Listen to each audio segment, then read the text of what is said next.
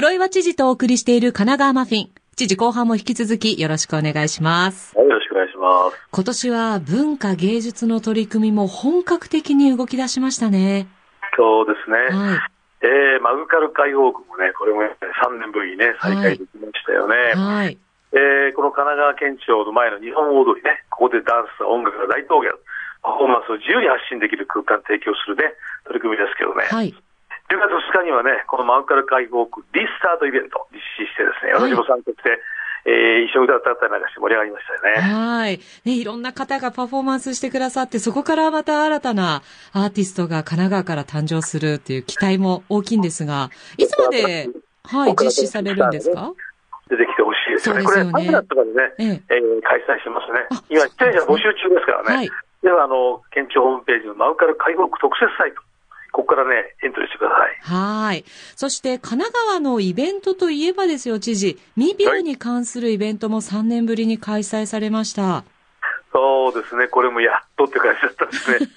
みんなやっとですね。みんなやっとですね。国際シンポジウム未病サミット、はい神奈川2022ですね。はい。これ11月だったんですけどね。うん。えー、バイブラント命、命このね、はいバイブラント命の地域社会への展開といったものをテーマにね、はい。未病コンセプト、そして未病改善の重要性を発信してですね、はいまあ、今後の展開を議論するために、まあ、市町村や企業、国内外のアカデミア等がですね、一堂に会して、はい。ポジを開催しましたね。何か手応えはありましたか？知事の中で。やっぱりね、これだけずっと積み重ねてますからね、はい。えースタンフォード大学のね、医学部の先生、もうこの人なんか我々もうずっともう仲間ですよ、ずっとね。ええ。WHO もそうだしね、はい。もう本当皆さん仲間意識っていう中でね、みんなで未病、未病ってやってるんですよね。はい。これはすごいですよね。であと今回、例えば健康経営とかね、はい企業ごとにやっぱり従業員の未病改善に取り組んでいって、従業員が健康になれば、その企業の業績も良くなるっていう、こういうね、企業側の、えー動きもすごく盛んになってきてですね、はい。その代表の NTT のね、澤田会長も来てくださってですえね、そういった形も取り組んでいこうみたいなことで盛り上がってきて、こういうね、いろんな形でのアプローチっていうのはね、はいこれ神奈川独自のもんですからえ。ね、え世界に向けて発信できる大きなパワーだと、改めて実感をしましたね。もう未病という言葉も国際語にもう近づいていますものね。もうほぼほぼ。未病ってもう、ね、未病とみんな言うんだよみんな、もうアメリカ人からも WHO がみんな未病、未病って言ってます。ね、もうずっと今までやってきたことの積み重ねだと思うんですが、今までご紹介したイベントというのは、えー再開されたイベントだったんですが、知事、今年、県内で初めて開催されたイベントもありましたよね。マフィンでも、はい、何度かご紹介しましたが、年輪ピックですよ。いかがでしたか？これね、このこと言ったら怒られちゃうかもしれないけどね、はい。やってみて、はいこんなにすごいイベントだったんだって思うぐらいで、もうなんかね、開会式からね、はい。うわーって、こんなすごいイベントだったんだっていうか、えみんなね、やってる本人ですよ、びっくりしたっていうかね、えはい。そう、47都道府県、それから政令ですよね、皆さんがね、あの、皆さん入場行進ですよ、チームが。すごいですね。これはすっごいもんだったでしょうね。それでまあ、ね、開会式もすごかったけども、はい。あとこの32種目、過去最大なんですけどね、はい。32種目のスポーツや文化の交流大会。が26市まで開かれてですね、ええ。まあ、行ったらあっちこっちでその関連イベントをやっててね、はい。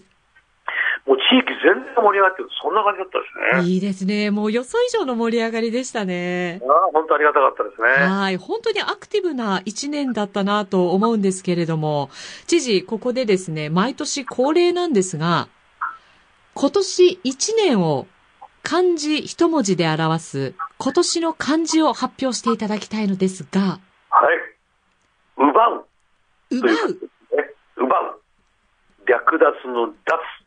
略奪の脱。脱奪う。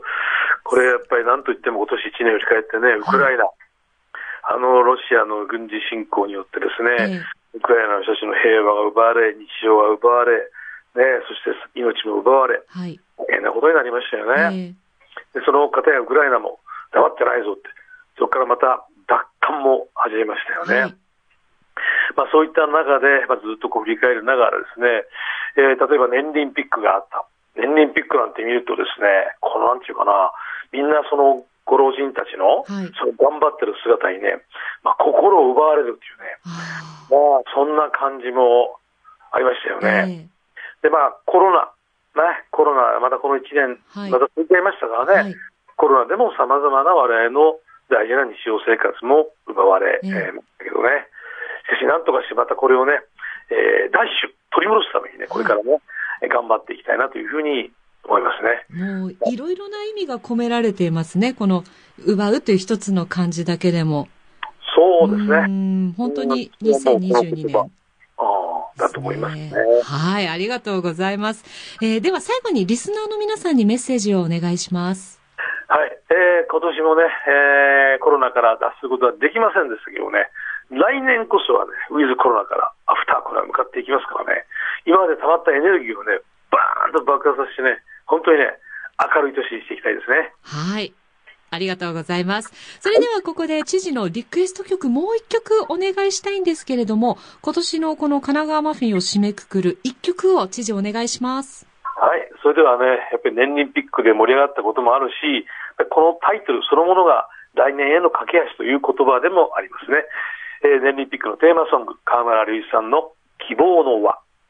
知事ありがとうございました。来年もよろしくお願いします。はい、ありがとうございました。良いお年をお迎えください。